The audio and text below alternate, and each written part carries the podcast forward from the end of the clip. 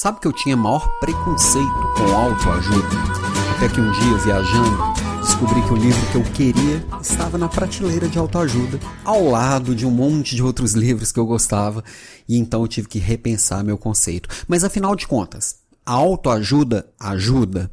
Eu sou Alan Pimenta e este é o episódio número 52 do Papo de Líder.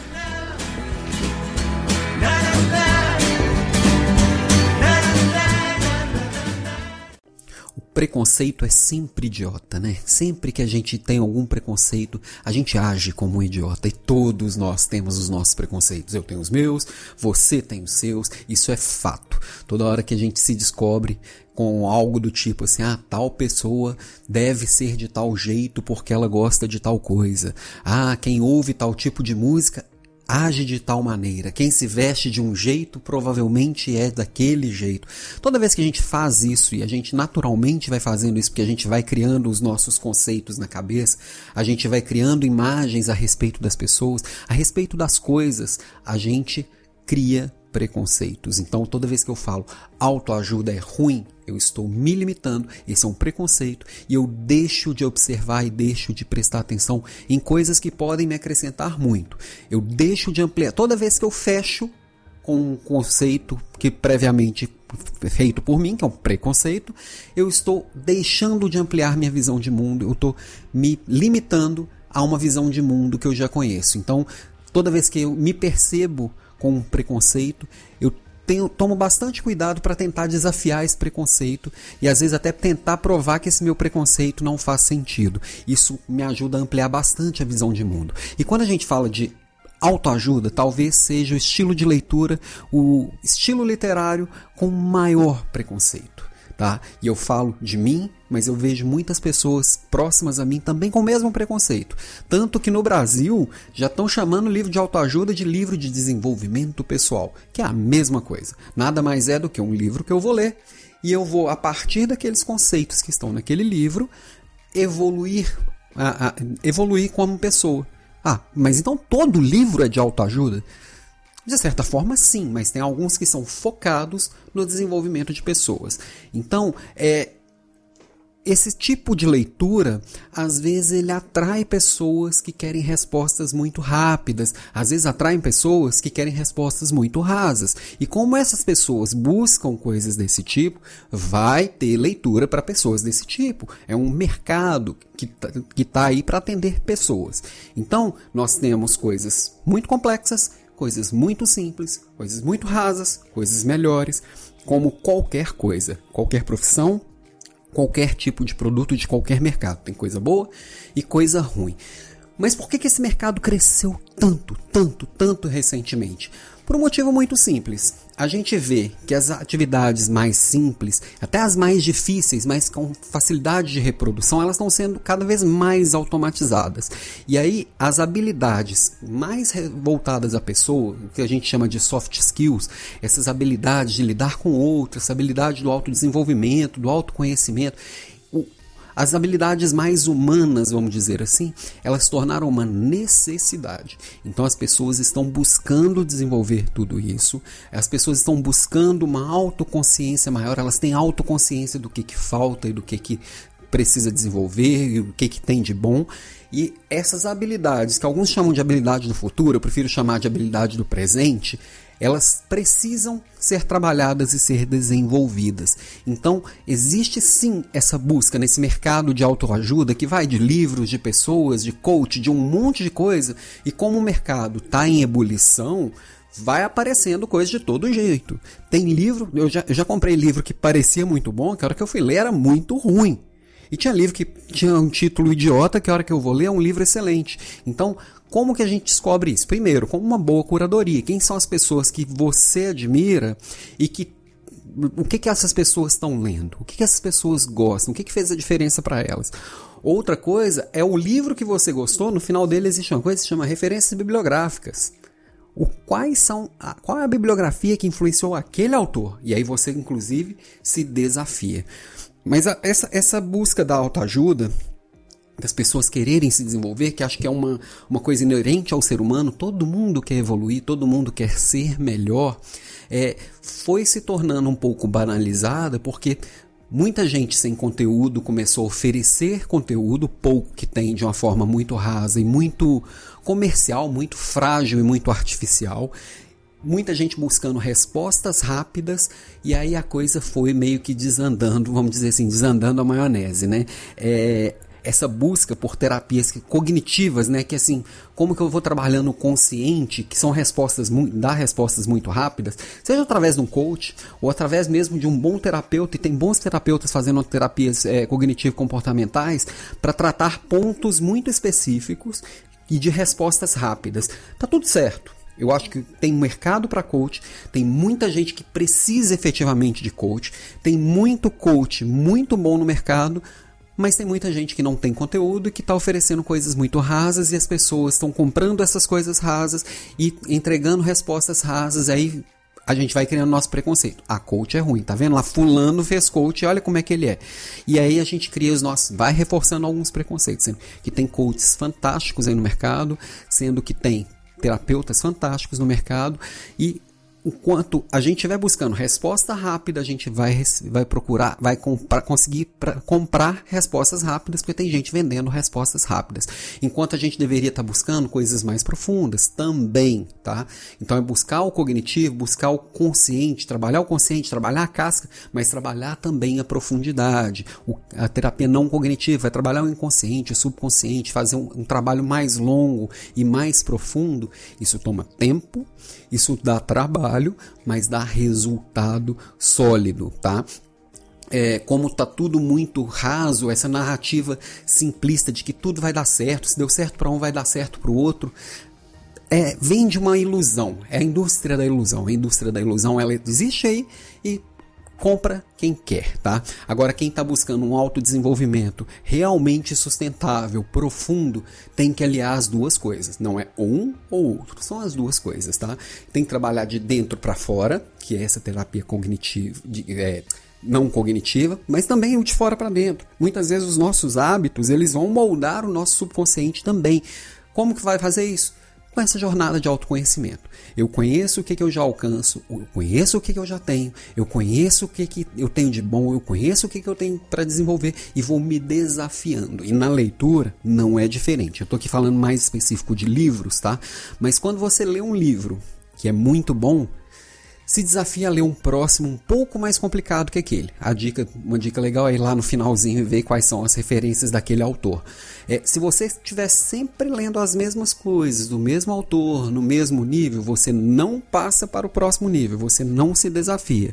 Um corredor, eu gosto de dar muito exemplo aqui de corrida, é um corredor que corre todos os dias 5 km, dificilmente ele vai estar preparado para fazer uma meia maratona. Se ele não se desafiar a sair dos 5 km, mesmo a regularidade faz muito bem para ele, ele vai se desenvolver naquela categoria de 5 km, mas ele não consegue dar os próximos passos se ele não se desafiar. E se desafiar é desafiar o meu próprio conforto. É onde está difícil, tem que ser difícil para você dar os próximos passos, tá?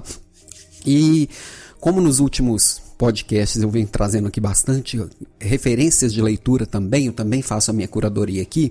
E que, que, se você está vendo esse podcast pela primeira vez ou ouvindo pela primeira vez, vendo porque eu estou no YouTube assina o canal, ativa o sininho para receber notificações do que, que tem de novo. Agora, se você está me ouvindo no seu agregador de podcasts, no Google Podcasts, no iTunes, ou no, no, no Spotify, no Deezer, enfim, qualquer lugar, indica também para o coleguinha. Quanto mais gente estiver ouvindo, mais animado eu fico para fazer mais coisas. Se está sendo legal para você, me avisa que também eu gosto de ficar sabendo que está legal. É, eu venho trazendo bastante referências de leitura algum, sempre eu tomo cuidado de no mesmo episódio trazer algumas coisas mais é, leves, outras mais complexas. E hoje aqui falando de autoajuda não vai ser diferente. Hoje eu trouxe seis e na verdade a pilha tá alta. Seis não, sete livros hoje. Seis, seis livros. A pilha tá grande. E o interessante é que eu vou começar as minhas referências de hoje por um livro que não é um livro de autoajuda, para mostrar que qualquer oportunidade de crescimento ela é válida e principalmente é, essa é, é, você pode tirar aprendizado de muita coisa. E quando a gente vai para a literatura, literatura clássica tem muita coisa. E o primeiro que eu tenho aqui para poder oferecer é, e sugerir é um livro pequenininho, fininho, O Retrato de Dorian Gray, de Oscar Wilde. Esse é um livro que conta uma história, é um, é uma, é um romance, e mas ele traz tanto sobre a natureza humana, tanto sobre a forma que pessoas diferentes lidam entre si, como que a gente pode olhar conflitos de personalidade, conflitos de vaidade, é, como que o ser humano na, é, trata se, se trata com o belo, com a beleza e tal, que é muito interessante, tá? É, marquei um trechinho aqui para poder ler para vocês. É, na verdade, nós nos iludimos constantemente e raramente compreendemos os outros. A experiência não tem valor ético. É somente nome que os homens dão aos erros. Os moralistas apreciam de um ordinário como seria uma forma de aviso. Bom, é uma das boas passagens. Eu gosto de livros, de romances que têm bons diálogos. Esse aqui tem os diálogos, talvez alguns dos mais interessantes que eu já vi. Livrinho pequenininho, eu já li umas três vezes. Já, já, só de folhear ele aqui dá vontade de ler a quarta. Uma outra indicação para hoje é, um livro muito simples que eu li há mais de 20 anos. Você não vai nem achar um com a capa do que eu tenho aqui, que são Sete Hábitos das Pessoas Altamente Eficazes, do Stephen Covey. Este livro, ele traz... É, é, ele, é, ele, é, ele é o classicão da autoajuda, que é aquele que vem falando assim, faça isso, faça isso, faça isso, faça isso. Autoajuda, para funcionar, você não funciona aquelas pessoas que falam assim: vou ler 50 livros no ano. Não funciona. Por um motivo muito simples. É, não tem como ela ler, refletir e colocar em prática. Se você ler, refletir e colocar em prática, até, até bula de remédio faz diferença. Agora, se, se você pega isso aqui e coloca em prática, eu acho muito pouco provável dar errado. As, os sete hábitos é seja proativo, Segundo, comece com o objetivo em mente. Terceiro, primeiro mais importante. Quarto, pense em ganha-ganha. Quinto, procure primeiro compreender, depois ser compreendido. Sexto, crie sinergia. Sétimo, afine o instrumento. Eu acho que isso aqui tem coisas muito básicas, é ótimo para quem está começando. Também li há 20 anos, li mais de uma vez e pretendo ler de novo em breve. Então recomendo mesmo é, um trechinho dele. A comunicação é a habilidade mais importante na vida. Passamos a maior parte das nossas horas de vigília nos comunicando. Mas leve em consideração o seguinte: você passou anos aprendendo a ler e escrever, anos aprendendo a falar. Mas e quanto a escutar? Qual foi o treino ou instrução que lhe permite ouvir de forma que possa aprender real e profundamente o outro ser humano a partir do quadro de referências desse indivíduo? Aprendizado do bom vale muito a pena, recomendo sim. Um terceiro também, tem muita gente que torce o nariz para esse autor. Eu gosto bastante dele, de muitas coisas dele, gosto e não gosto de muitas outras coisas dele. Esse, próprio, esse livro mesmo aqui tem partes dele que eu não gostei de jeito nenhum e tem partes que eu acho bem interessante. Do Tony Robbins, Poder Sem Limites. É, o caminho do sucesso pessoal através da programação neurolinguística. Ele vem falar muito de medos, de crenças, em como que a gente programa a, a, a forma da gente enxergar o mundo. Ele traz bastante coisa interessante, bastante coisa que, que tem uma parte de alimentação que, por exemplo, que se, eu, eu, eu acho que pode até pular, porque eu acho que eu não curto muito as ideias dele nesse sentido. Tem outras coisas que me parecem bem simplista e que não faz sentido. Agora tem muita coisa que faz muito sentido. Separei um trechinho aqui, tá? É, você pode zerar o que fez de errado ou pode reestruturar a experiência de forma a focalizar mais além para o que aprendeu. Há inúmeros significados para cada experiência. Há inúmeros significados para cada experiência. O significado é tudo. O que se escolhe para dar ênfase, assim como o seu conteúdo, é o que se escolhe para focalizar. Uma das chaves para o sucesso é encontrar a estrutura mais útil para qualquer experiência, a fim de você torná-la alguma coisa que trabalhe para você e não contra você. Então, ele fala muito de olhar de como a gente olha para cada fato, para cada verdade, para cada experiência e eu acho que faz muito sentido. O jeito que a gente olha, a gente encara o mundo, encara os fatos, faz muito sentido para o que, que esse mundo devolve para você em forma de resultados. O outro livro é um livro bem antigo. Eu gosto desse autor embora é, às vezes é, pareça ser muito óbvio algumas coisas que ele fala e às vezes o óbvio precisa ser dito. Às vezes eu falo até que o óbvio não existe. É, é um livro da década de 30, é, do Napoleon Hill. A escada, é, a escada para o triunfo é outro dele, é a Lei do Triunfo. E esse livro é o seguinte, ele foi é financiado por um grande milionário da época dele e ele acompanhou durante muitos anos, durante mais de 20 anos, as pessoas mais bem-sucedidas da época. Na verdade, as que tinham mais dinheiro da época. Ele acompanhou o Thomas Edison, ele acompanhou o Henry Ford, ele acompanhou os Rockefeller, ele acompanhou um monte de gente que realmente fazia diferença naquela época para tentar achar o que, que essas pessoas tinham em comum. E, e, a partir desses estudos dele, ele foi chegando em algumas lições que ele acredita que se as pessoas seguirem, elas também teriam sucesso. Chegou a 16 lições práticas para o sucesso. Ele foi o criador, por exemplo, do conceito do mastermind, que é quando a gente reúne pessoas com pensamentos parecidos, com buscas parecidas. Aquelas pessoas elas potencializam a busca umas das outras. Falando de modo bem simplista, eu posso um dia que fazer um um episódio falando especificamente de Mastermind. Separei um trechinho aqui, tá? É, em um período extremamente, extraordinariamente curto, Ford, ele contando, ele sempre conta algumas histórias dessas pessoas que ele acompanhava. Então, aqui falando do Ford, um período extremamente curto, Ford dominou três dos mais pertinazes inimigos da humanidade e transformou-os em ativo para a fundação do seu triunfo. Esses inimigos são a ignorância, a falta de cultura e a pobreza.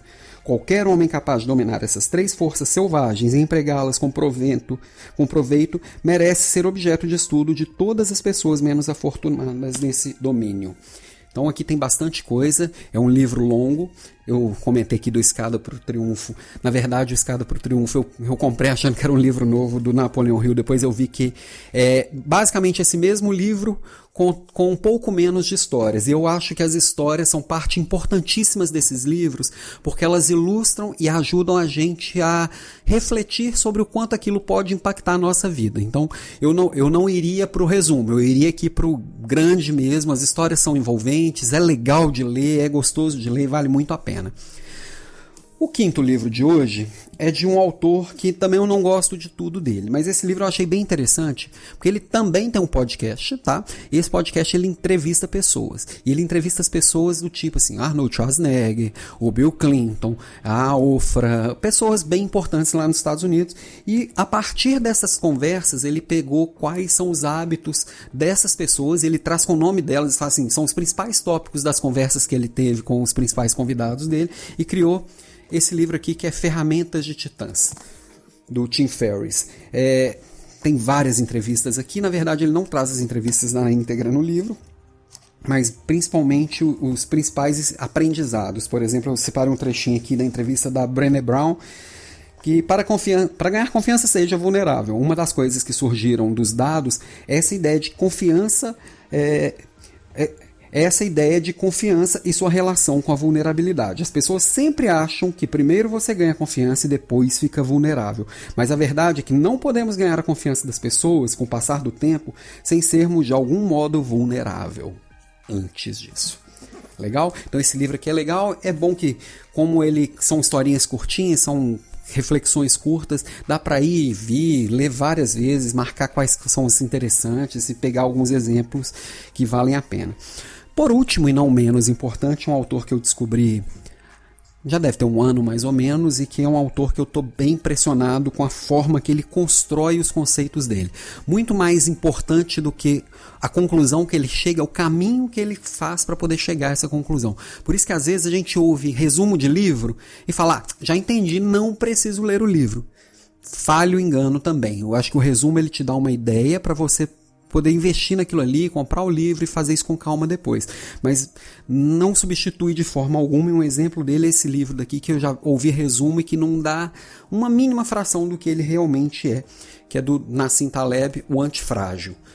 Esse livro Antifrágil, bom, não é um livro rápido, não é uma leitura simples, é, eu diria até que cada capítulo é uma porrada, porque assim, você pode até ler rápido, mas dá vontade de voltar e reler um monte de parte, e, e eu acho ele bem interessante. Marquei um trechinho aqui. Ele basicamente conta antifragilidade é um conceito que o próprio Taleb construiu, que ele fala basicamente o seguinte: é, o conceito de frágil não é robusto. Por exemplo, um copo você joga no chão ele quebra, ele é frágil.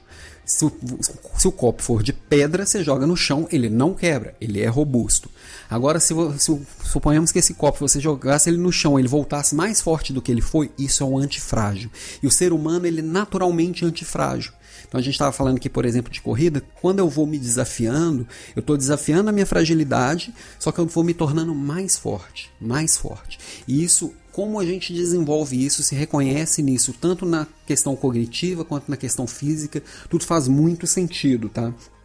Peguei aqui um pedacinho também, um trechinho. Considere o papel do conhecimento heurístico, a regra geral, intrínseco às tradições. Assim como a evolução atua sobre os indivíduos, também age essas, eh, também agem é, agem sobre essas regras gerais inexplicáveis e tácitas, transmitidas por gerações, o que Karl Popper chamou de epistemologia evolutiva. Mas mudarei ligeiramente a ideia de Popper. Na verdade, mudarei um pouco mais que isso. Minha opinião é de que essa evolução não é uma competição entre ideias, mas entre seres humanos e sistemas baseados em ideias. Uma ideia não sobrevive porque é a melhor do que do concorrente, mas sim porque a pessoa que a defende sobreviveu. sobreviveu.